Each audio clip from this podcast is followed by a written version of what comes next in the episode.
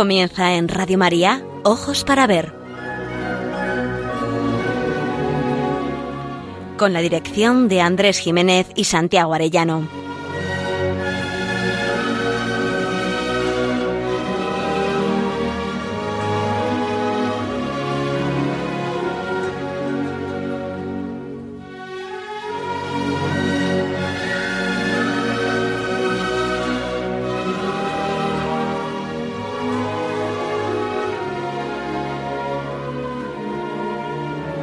Buenos días queridos oyentes y feliz día de este mes de octubre. Les saludamos en esta nueva edición de Ojos para Ver que emitimos desde Pamplona para Radio María el primer y tercer martes de cada mes. Les acompaña Santiago Arellano y Miguel Ángel Irigaray y quienes habla Andrés Jiménez. Nos dirigimos a todos ustedes con un deseo principal que seguramente ya conocen, aprender a mirar para aprender a vivir.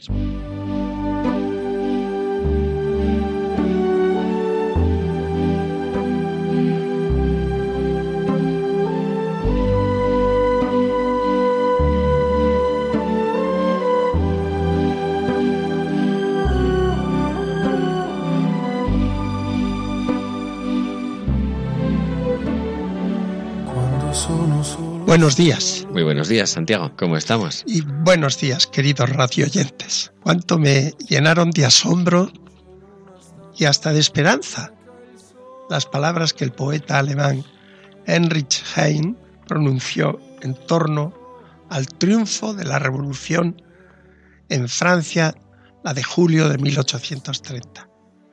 Refiriéndose al catolicismo, afirmó sin la menor vacilación la vieja religión está radicalmente muerta, en franca disolución. La mayoría de los franceses no quiere hablar más de ese cadáver y se lleva el pañuelo a la nariz cuando se trata de la Iglesia.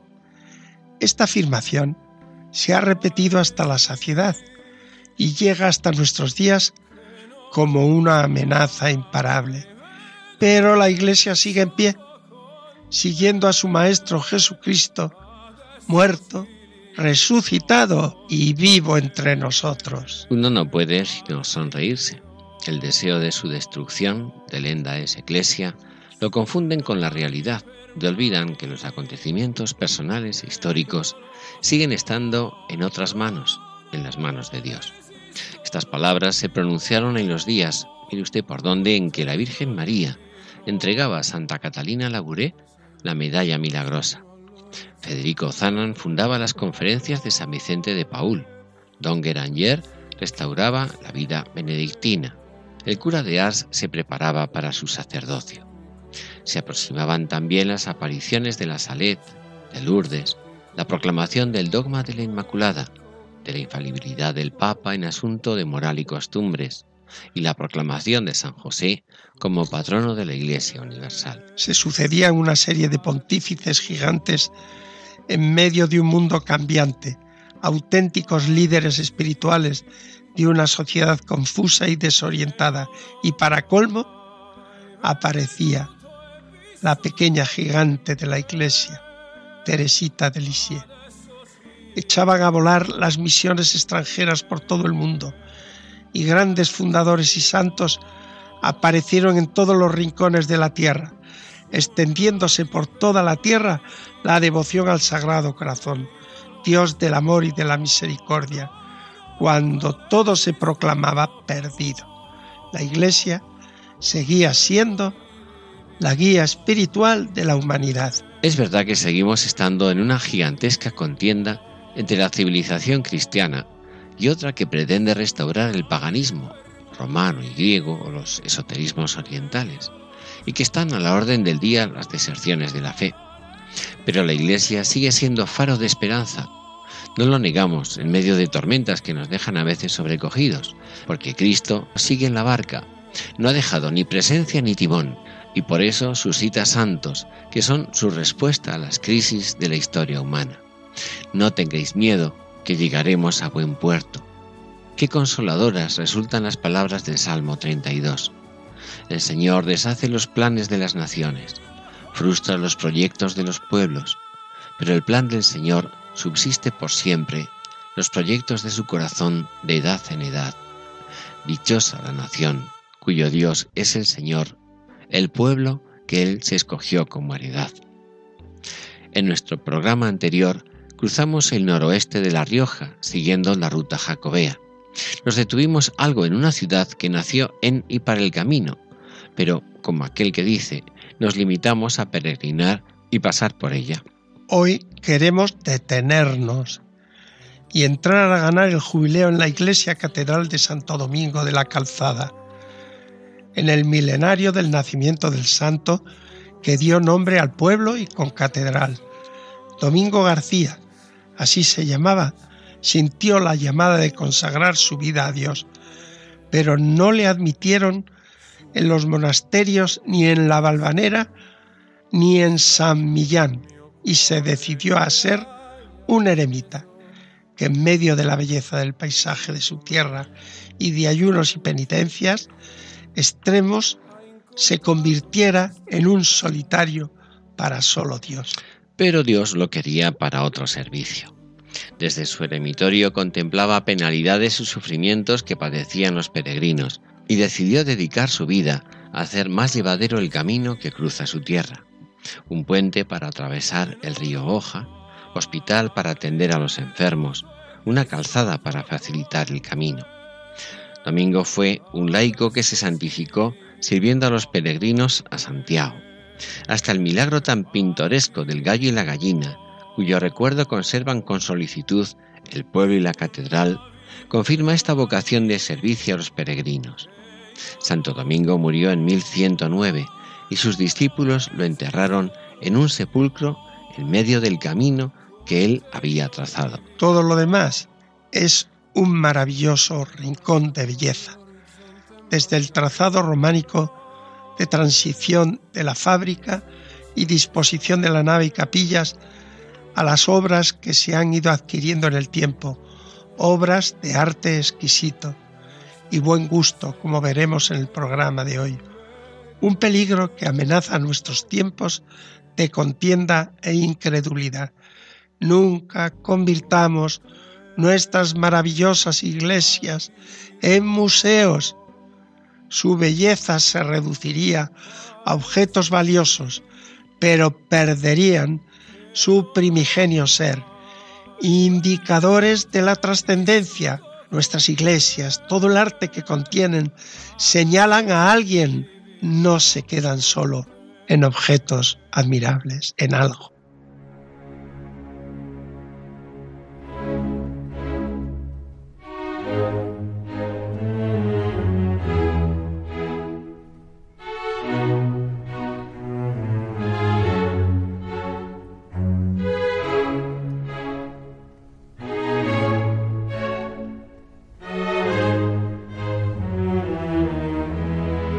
Para ver, el don de la belleza.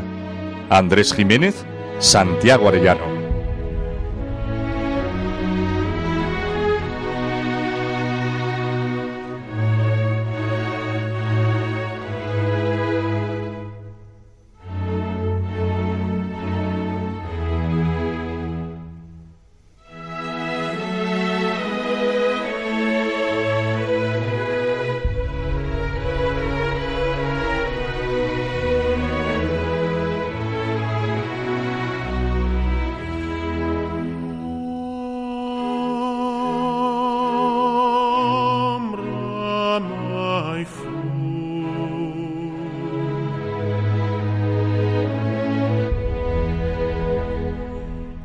Este año jubilar calciatense se ha abierto al público con ocasión del milenario del nacimiento de Santo Domingo la cripta en la que se encuentra el hermoso sepulcro al lado derecho de la concatedral.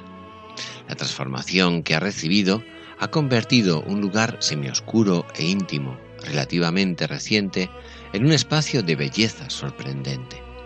La cripta, destinada a conservar debajo del sepulcro superior la urna con los restos mortales de Santo Domingo, se ha transfigurado en luz y simbolismo, y lo que era espacio de veneración de los restos del santo, con claras connotaciones sepulcrales y funerarias, se ha convertido en signo de la resurrección.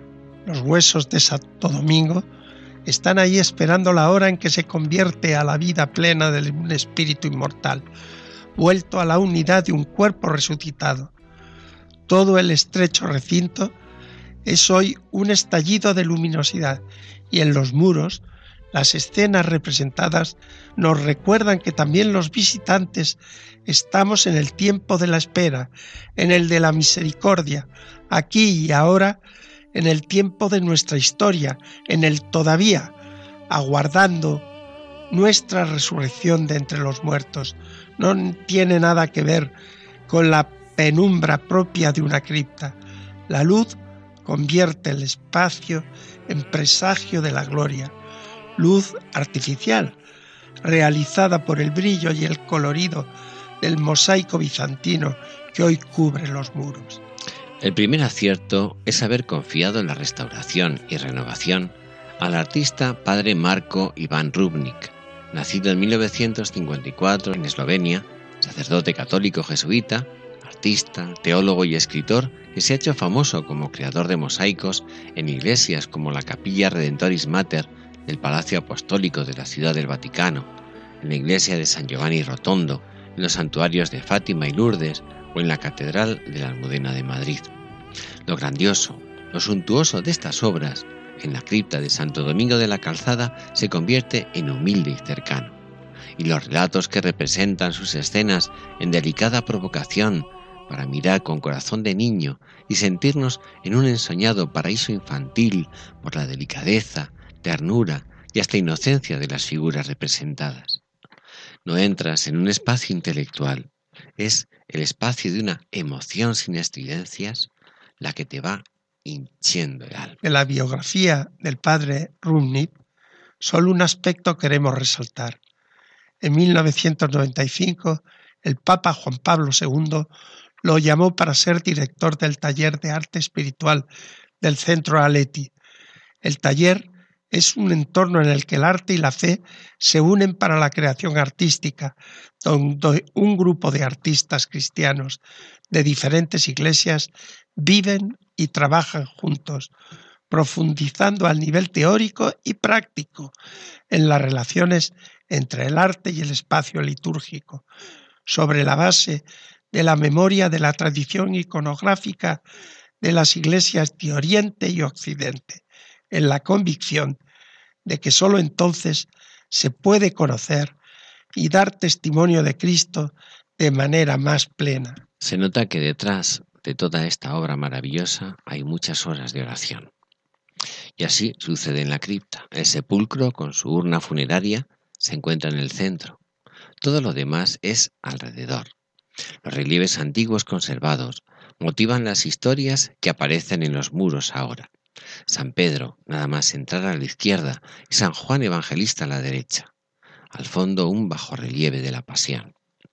Todos sus relatos expresan la fe de la Iglesia transmitida en los colores, en las imágenes, en los materiales empleados, en la recuperación de la técnica de las teselas tan sabiamente empleada por los romanos del imperio y por los bizantinos. Esas piezas hechas de rocas calcáreas o materiales de vidrio o cerámicas, muy cuidadas y elaboradas y de distintos tamaños.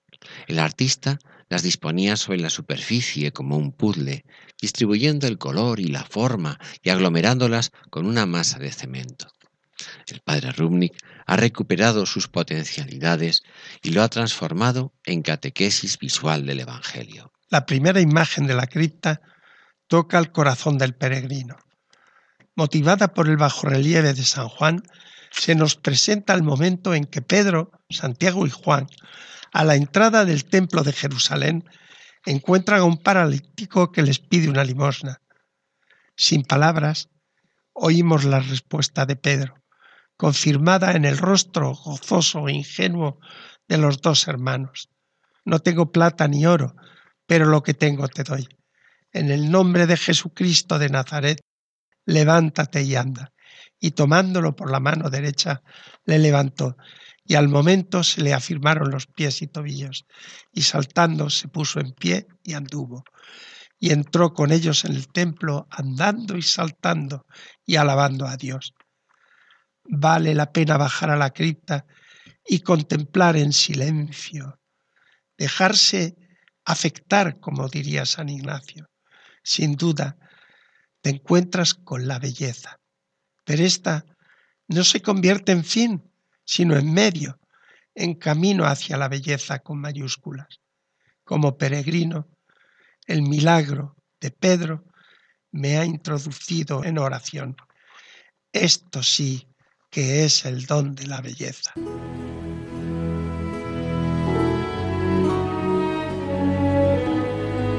Aprender a mirar. Ojos para ver. Radio María.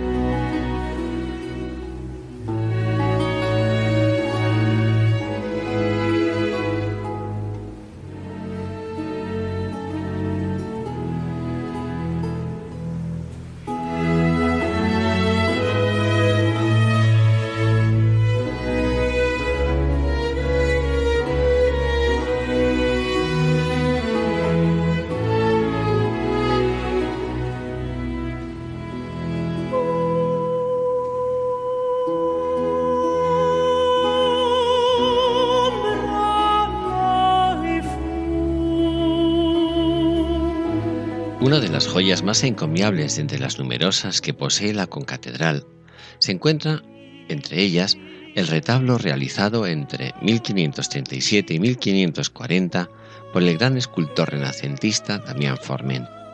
El retablo mide 9 metros de ancho por 13 de altura. Tiene un zócalo base de alabastro sobre el que se alza el armazón de madera de pino y las tallas y relieves de roble nos hallamos ante un importante monumento en talla perteneciente al primer renacimiento español, y dentro de los retablos realizados en madera, según los expertos, el mejor. Es el último retablo que realizó el autor, pues el 24 de diciembre de 1540, tras finalizarlo en lo fundamental, Forment murió en Santo Domingo de la Calzada. Sus últimas palabras son un testimonio de hombre de fe y de hombre que sabe que la fama es otro modo de pagar el buen obrar en este mundo, como renacentista que era. Finado soy, señores, que la gloria del Criador me dé justo premio en la eternidad y la obra de este retablo me recuerde por los siglos. La obra aún tardaría 17 años en acabarse del todo, aunque solo faltaban detalles para su conclusión. Las figuras talladas en bajo relieve en alabastro adquieren una significación muy singular. En la contienda entre el humanismo paganizante italiano y la preservación de la visión bíblico-cristiana del ser humano en el marco de la fe, no duda Formen en unir mundos contrarios, subordinando la mitología pagana a la exaltación nada menos que de la Eucaristía en el relato de escenas del nacimiento y muerte de Cristo.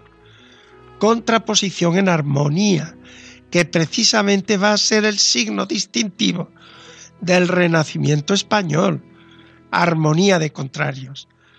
La temática profana del zócalo, grutescos, tritones, nereidas, centauros y sátiros, convierten el retablo en una prueba visible de la actitud de España ante las nuevas corrientes estéticas que saben no desdeñar la belleza ni la mitología clásica, pero conservando y subordinándolo todo al servicio del hombre nuevo del Evangelio. Asentado el zócalo de alabastro, el retablo policromado presenta banco, cuerpo monumental, a base de tres calles principales y cuatro entrecalles secundarias, de tres pisos y guardapolvo.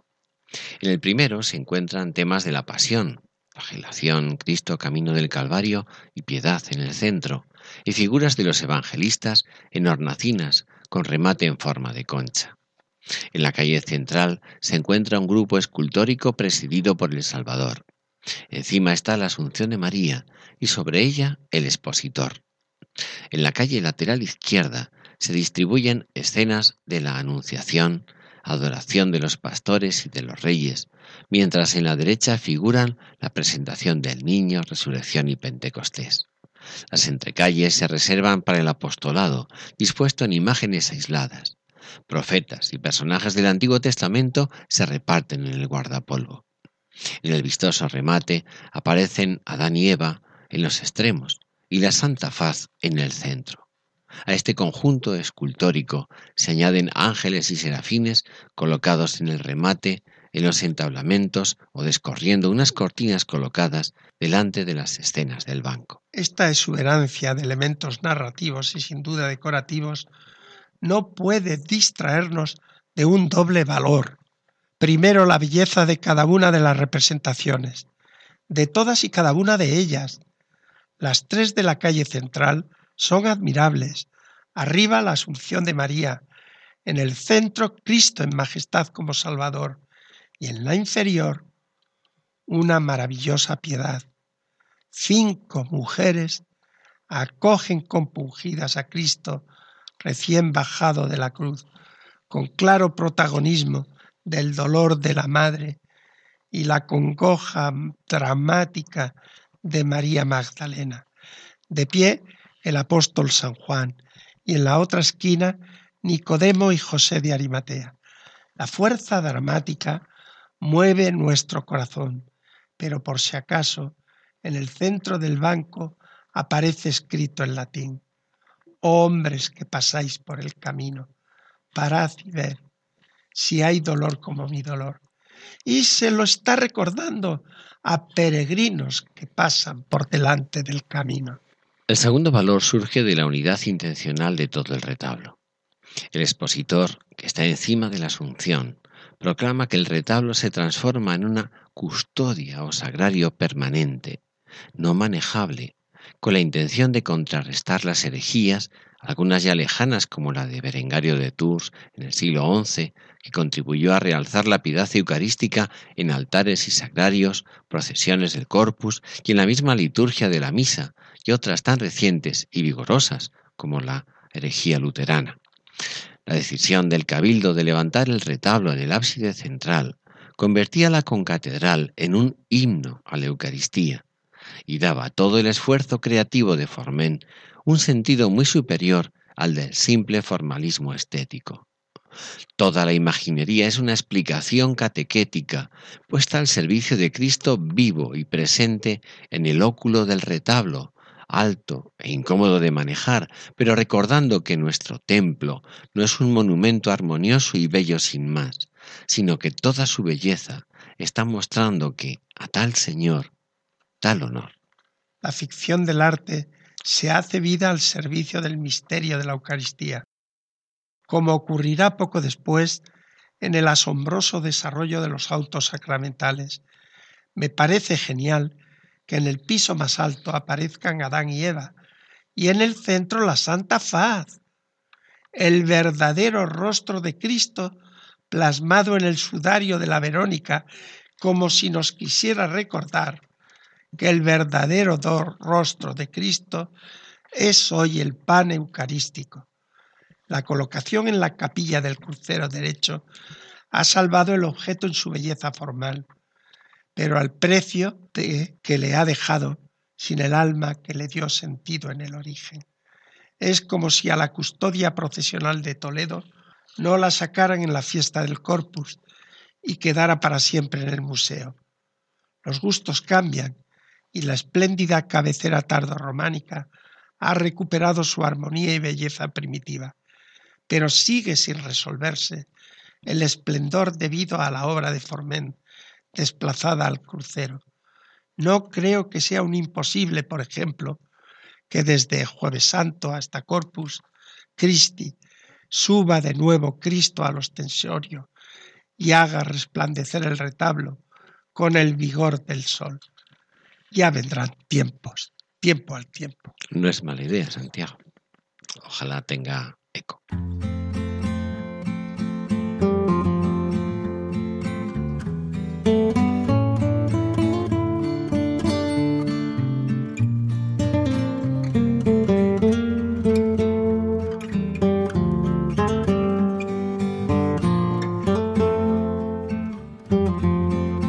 Ojos para ver, momento para la pintura.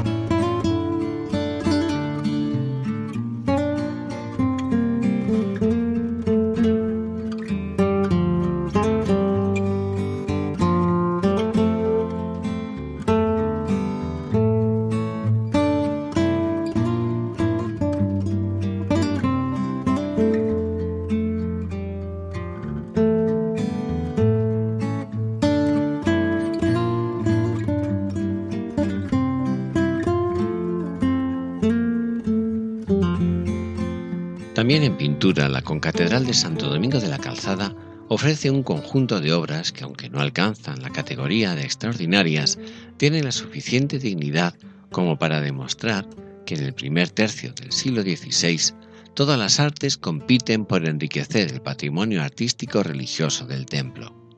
Las tres grandes corrientes de aquel momento dejan muestras en Santo Domingo. La corriente flamenca, la italiana y la supremacía del gótico en su esplendor plateresco están presentes en la iglesia Catedral de Santo Domingo, de la Calzada.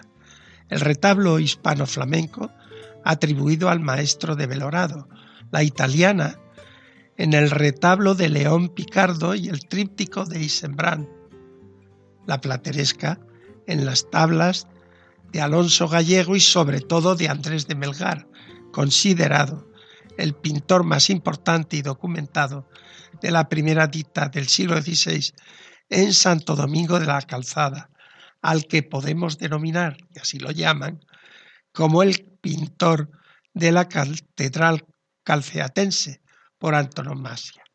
Llama la atención el tríptico de la Anunciación, atribuido a Isenbrand, una de las más bellas anunciaciones de la escuela flamenca. Pero seleccionamos hoy la tabla 2 del retablo de Santo Domingo.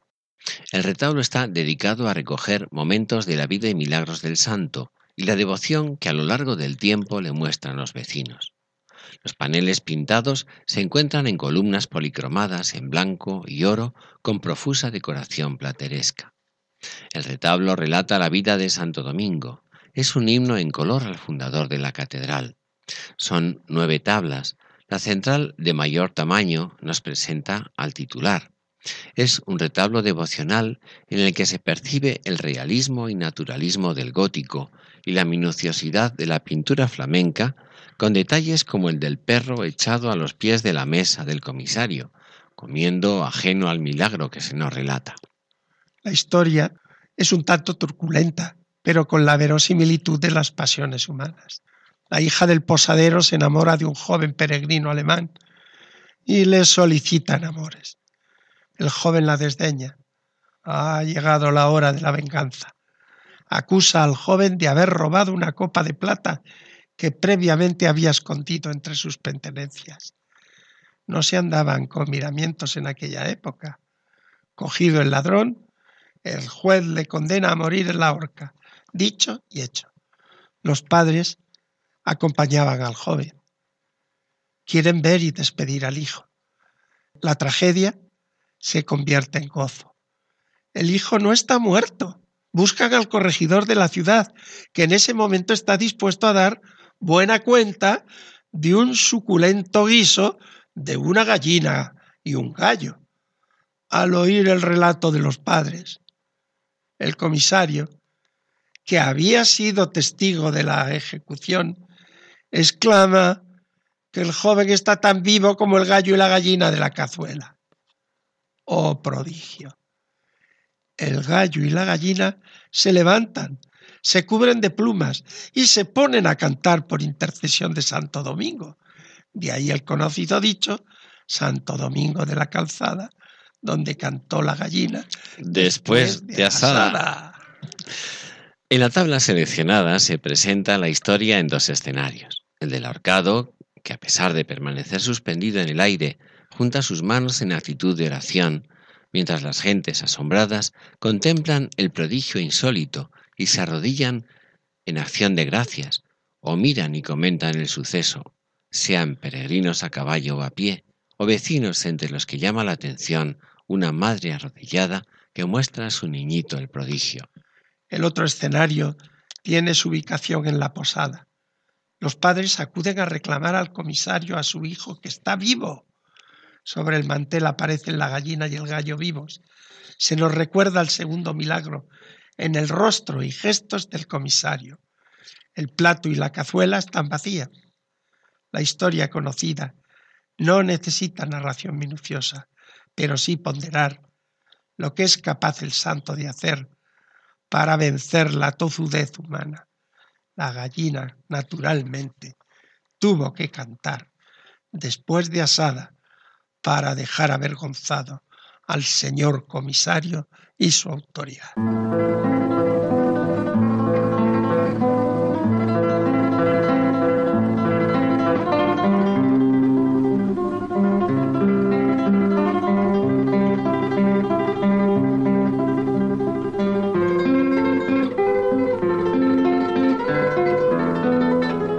Momento para la poesía. Ojos para ver. Radio María.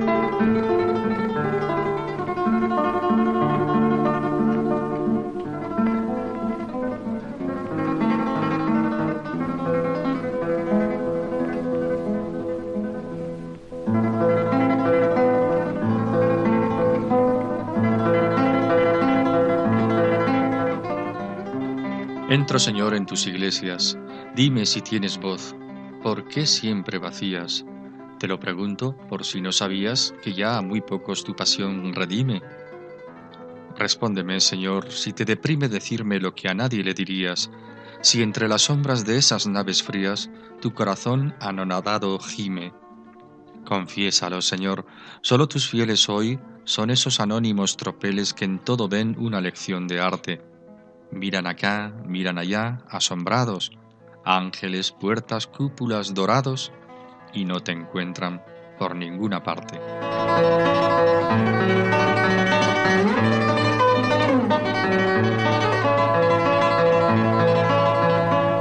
Hace ya algún tiempo de lo que voy a contaros, y desde entonces mi cambio fue radical. Por mucho que os sorprenda, debo agradecer al poeta gaditano Rafael Alberti una nueva actitud religiosa cuando entraba en los templos, con ocasión de una visita, no diré turística, pero sí motivada por mi curiosidad hacia el arte en general y el religioso en especial. Algunos, es verdad, estaban abandonados y en ruinas, pero otros muchos abiertos a la fe católica y con al menos la capillita en la que la lámpara encendida me advertía de manera específica que Dios estaba aquí. La lectura del soneto que os ofrezco me produjo tal repulsión que desde entonces, siempre que entro en un templo, manifiesto mi convicción de encontrarme en un lugar sagrado, con una señal de la cruz, por ejemplo, y busco el signo de su presencia sacramentada en la lucecita encendida para ponerme de rodillas o al menos hacer una genuflexión si Dios está de una manera u otra aquí, ¿por qué de ocultar mi fe? ¿Quién más, quién menos, ha de tener la ocasión de realizar una excursión a un monumento sagrado? Por ello os proponemos que leáis con atención este soneto. Olvidemos el deje de sorna y hasta de posible irreverencia que deja entrever el poeta. No quiero saber nada de sus posibles intenciones. Me voy a dejar llevar por los sentimientos que en mí despierta. Ya veis que el primero es un examen de conciencia. Cuando entro en un templo, formo parte como uno más de esos anónimos tropeles que en todo lo ven como una lección de arte. El poeta sabe que entrar en las iglesias significa adentrarse en algo más que acogerse a unas formas o contemplar unas composiciones materiales. Entrar en una iglesia es sobrepasar la barrera de lo que se encuentra fuera para adentrarnos en la presencia del misterio.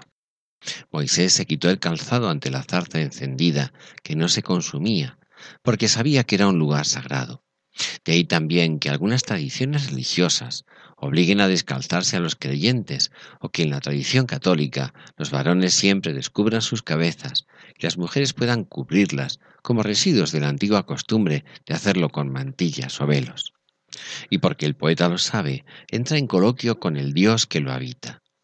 Bien conoce que tiene voz, por eso le habla aunque no le va a dejar que le responda acumula las preguntas que se van convirtiendo en una acusación y en todo caso en el parecer u opinión del propio poeta.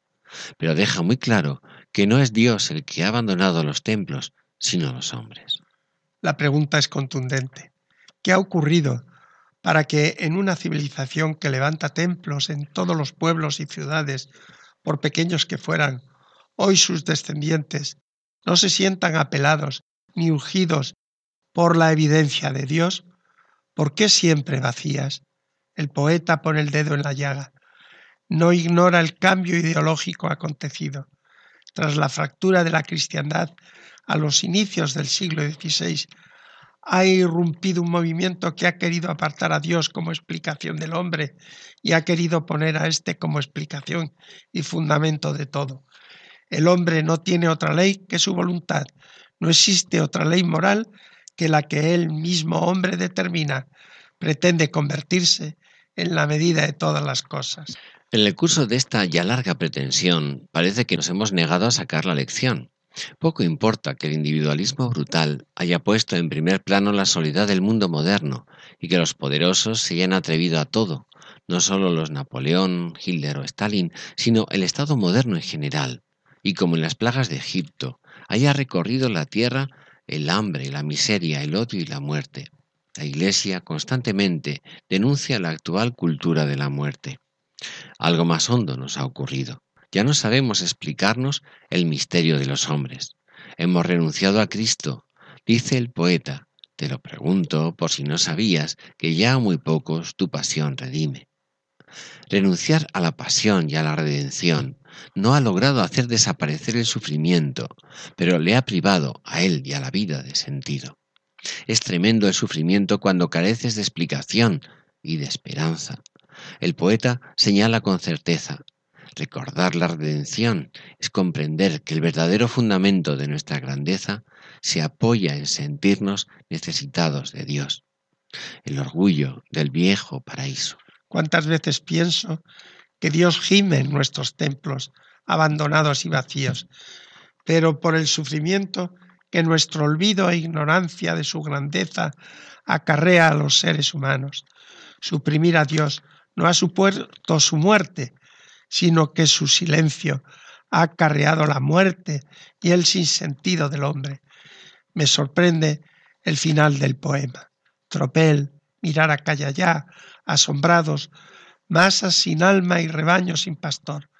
Algo es algo, se asombran. ¿Se asombran? Claro, toda belleza suscita admiración y asombro, pero el poeta sospecha con razón que tras de tanto elemento están buscando a un Dios al que no encuentran.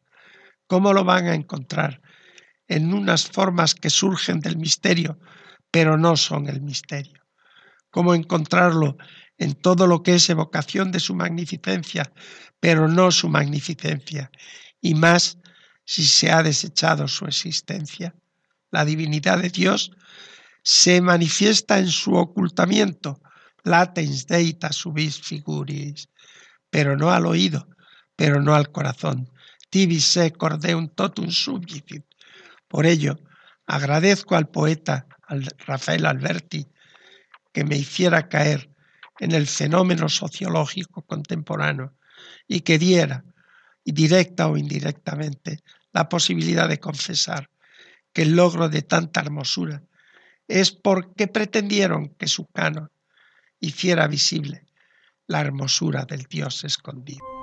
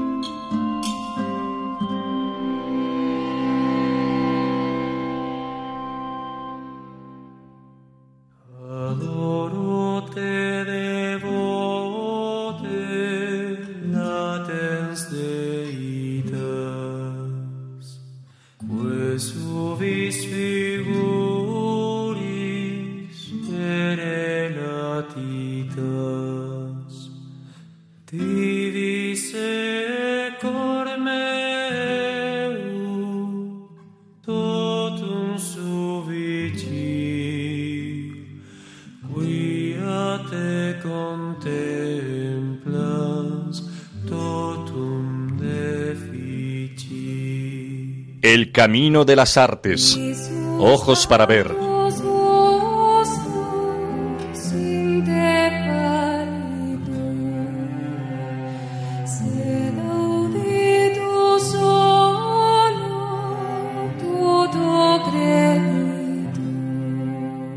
Adoro te devote es uno de los cinco himnos que Santo Tomás de Aquino compuso del Santísimo Sacramento a solicitud del Papa Urbano IV, con motivo de haber establecido por primera vez la fiesta del Corpus Christi en 1264. Estamos ante uno de los tesoros de belleza más excelentes creados en la edad de las catedrales y las peregrinaciones. En la Catedral de Santo Domingo de la Calzada, con la erección del retablo mayor de Damián Forment, se buscaba que todo en el templo, celebración, oración, espacio y tiempo, tuviera como centro y fundamento el misterio de la Eucaristía, verdadera imagen del Dios invisible y escondido. Te adoro con devoción, Dios escondido, oculto verdaderamente bajo estas apariencias. A ti se somete mi corazón por completo y se rinde totalmente al contemplarte. Comienza el himno. Les ofrecemos a continuación la versión de este himno Adoro te devote del grupo de la Fundación Canto Católico.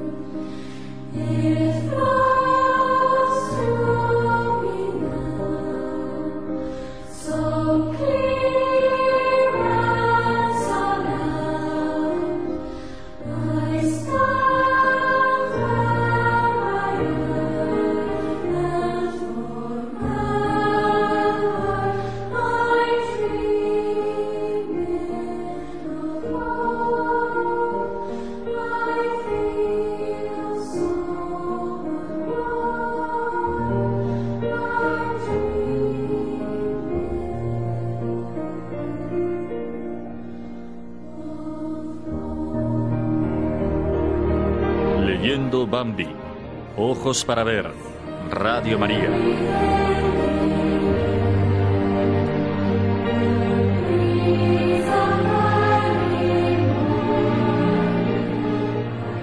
Comentamos hoy un fragmento del capítulo 18 de Bambi, la novela de Félix Salte. La impresión que les causó el relato de Gobo sobre el hombre y las costumbres de la ciudad impresionaron a los jóvenes corzos y, como no, también a Bambi. Recordaba la descalificación del viejo príncipe cuando le señaló el collar y le llamó pobrecillo a Gobo.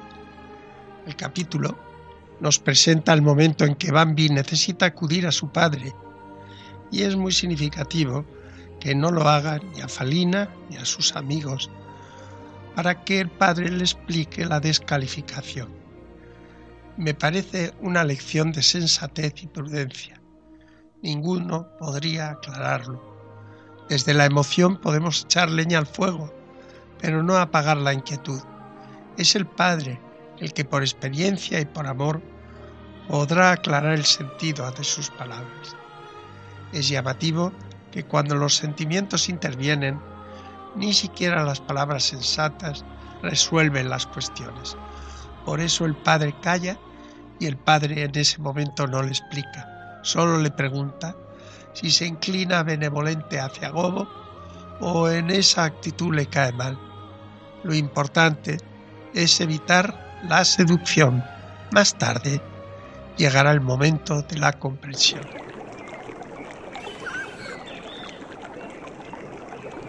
La palabra que el viejo príncipe pronunciara con respecto a Gobo resonaba aún en sus oídos, pues le había hecho una impresión profunda, particular.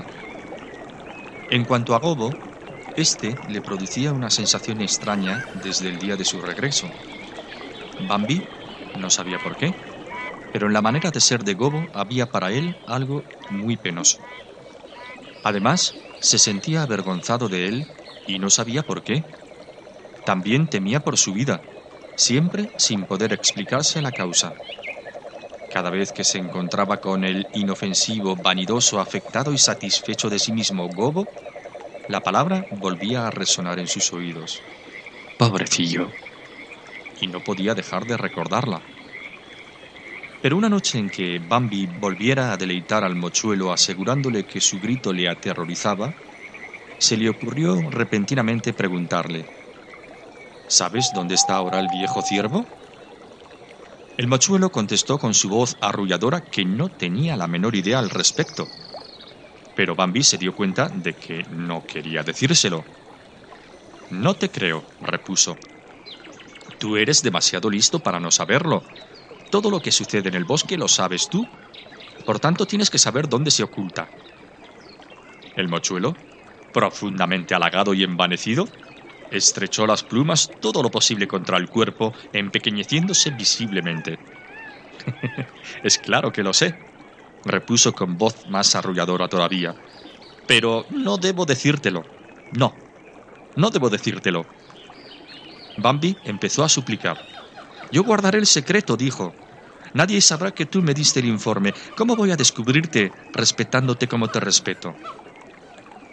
El ave distendió sus plumas, convirtiéndose en una hermosa pelota de color gris castaño. Revoleó los arteros rojos como hacía siempre que se sentía de buen humor. De manera que... ¿Tú sientes respeto hacia mí? dijo. ¿Y por qué? Si se puede saber. Bambi no titubeó, porque eres muy sabio, contestó con acento sincero, y además simpático y bueno. Y porque eres tan hábil y asustas tan bien, se necesita mucha habilidad para asustar, sí. Se necesita ser muy hábil. Ojalá yo pudiese hacerlo como tú me serviría mucho. El mochuelo hundió el pico en el plumaje del pecho. Se sentía enteramente feliz con las manifestaciones de Bambi. Pues bien, se resolvió a contestar por fin. Yo sé que el viejo ciervo se alegraría mucho de verte. ¿De veras crees eso? exclamó Bambi, mientras el corazón empezaba a latirle más rápidamente de contento que estaba. Sí, estoy seguro de ello. Y como se alegraría tanto de verte, creo que puedo aventurarme a decirte dónde se encuentra. Con estas palabras volvió a aplastar las plumas contra el cuerpo, empequeñeciéndose otra vez.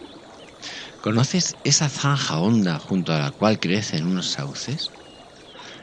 Bambi dijo que sí con la cabeza. ¿Conoces el bosquecillo de robles que hay al otro lado de la zanja? No, contestó Bambi. Nunca he estado al otro lado de la zanja. Bien, entonces escúchame atentamente, murmuró el mochuelo. Como te dije, al otro lado de la zanja hay un bosquecillo de robles. Después encontrarás algunos arbustos, en su mayor parte avellanos y espinos. En medio de estos encontrarás una haya vieja desarraigada. Tendrás que buscarla bien. No es tan fácil descubrirla desde el suelo como desde el aire. Encontrarás a quien buscas debajo del tronco. Pero no le digas que yo te lo dije. ¿Debajo del tronco? repitió Bambi.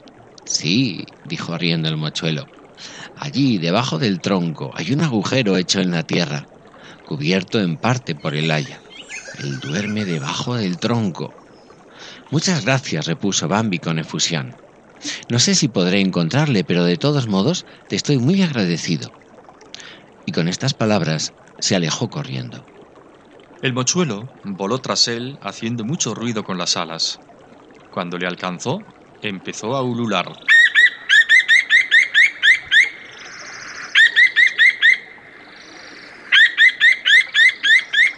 Bambi se estremeció. ¿Te asusté? Preguntó el gracioso. Sí, tartamudeó él. Y esta vez decía la verdad.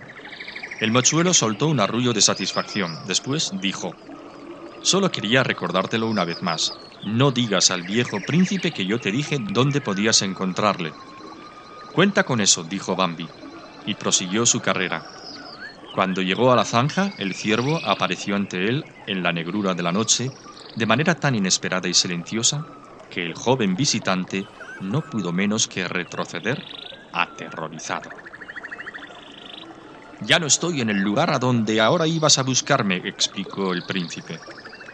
Bambi permaneció callado. ¿Qué quieres de mí? preguntó el viejo ciervo. Nada, tartamudeó Bambi. Nada, excúsame. No deseo nada. Al cabo de un momento el príncipe volvió a hablar, y esta vez lo hizo con voz más bondadosa. Esta no es la primera vez que andas buscando, me dijo. Luego esperó, pero Bambi no dio ninguna respuesta. Entonces agregó, Ayer pasaste dos veces por mi lado, y esta mañana otra vez más, muy cerca de mí. ¿Por qué? dijo Bambi armándose de valor. ¿Por qué dijiste aquella palabra a Gobo? ¿Tú crees que hice mal en decírsela? No, repuso Bambi con pena. Por el contrario, siento que hiciste bien. El viejo ciervo asintió con un movimiento apenas perceptible. Sus ojos miraron a Bambi con más bondad que nunca. Pero, ¿por qué? agregó Bambi. ¿Por qué es Gobo un pobrecillo? No alcanzo a comprenderlo.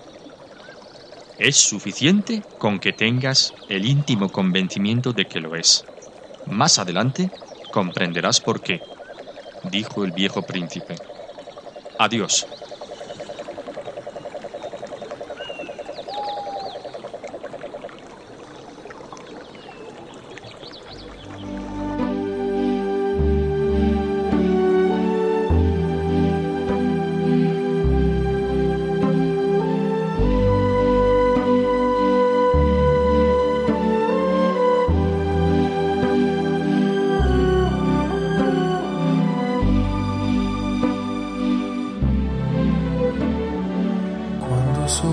Nos despedimos ya de nuestros oyentes. Esperamos que el programa haya sido de su agrado. Así que les deseamos muy buenas tardes y que tengan un hermoso día.